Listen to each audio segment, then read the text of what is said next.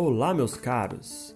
Seguimos com a nossa série de podcasts com o título História para os Meus Ouvidos. Nessa primeira temporada, apresentarei a vocês seis episódios sobre as revoltas que ocorreram no Brasil durante a Primeira República, também conhecida como a República Velha.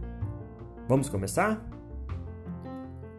Episódio 6 O Movimento Operário.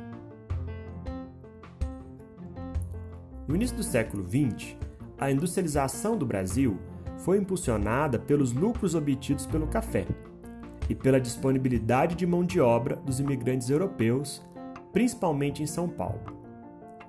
O cotidiano dos primeiros operários no Brasil lembrava muito o daqueles trabalhadores da Inglaterra durante a primeira Revolução Industrial no século XVIII.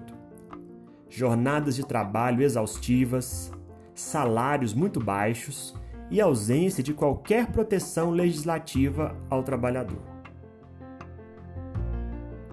A experiência de muitos operários europeus, geralmente italianos e espanhóis, com a organização sindical, colaborou para a formação de partidos, sindicatos e associações de trabalhadores em busca de mudanças. A principal forma de luta dos trabalhadores foi por meio da greve, que era tratada pelas autoridades como caso de polícia. Muitos operários eram presos e os imigrantes eram condenados à deportação.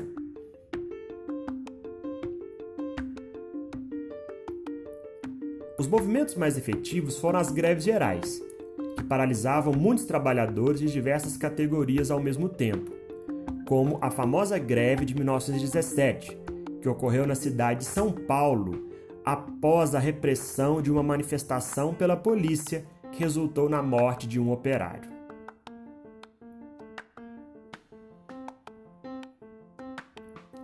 O movimento operário no Brasil recebeu forte influência das ideologias que se difundiam na Europa, como o anarquismo, que negava qualquer forma de Estado e organização política, o anarcossindicalismo, que defendia que as decisões políticas deveriam ser tomadas diretamente pelos trabalhadores organizados em sindicatos, e o comunismo, que defendia a formação de uma sociedade igualitária e que os trabalhadores deveriam se organizar em um partido político para poder lutar por transformações sociais. Em 1922 foi fundado o PCB, Partido Comunista Brasileiro, no Rio de Janeiro, recebendo forte influência dos acontecimentos revolucionários russos. Assim, encerramos aqui a nossa primeira temporada da série História para os Meus Ouvidos. Espero que tenham gostado. Até a próxima, pessoal!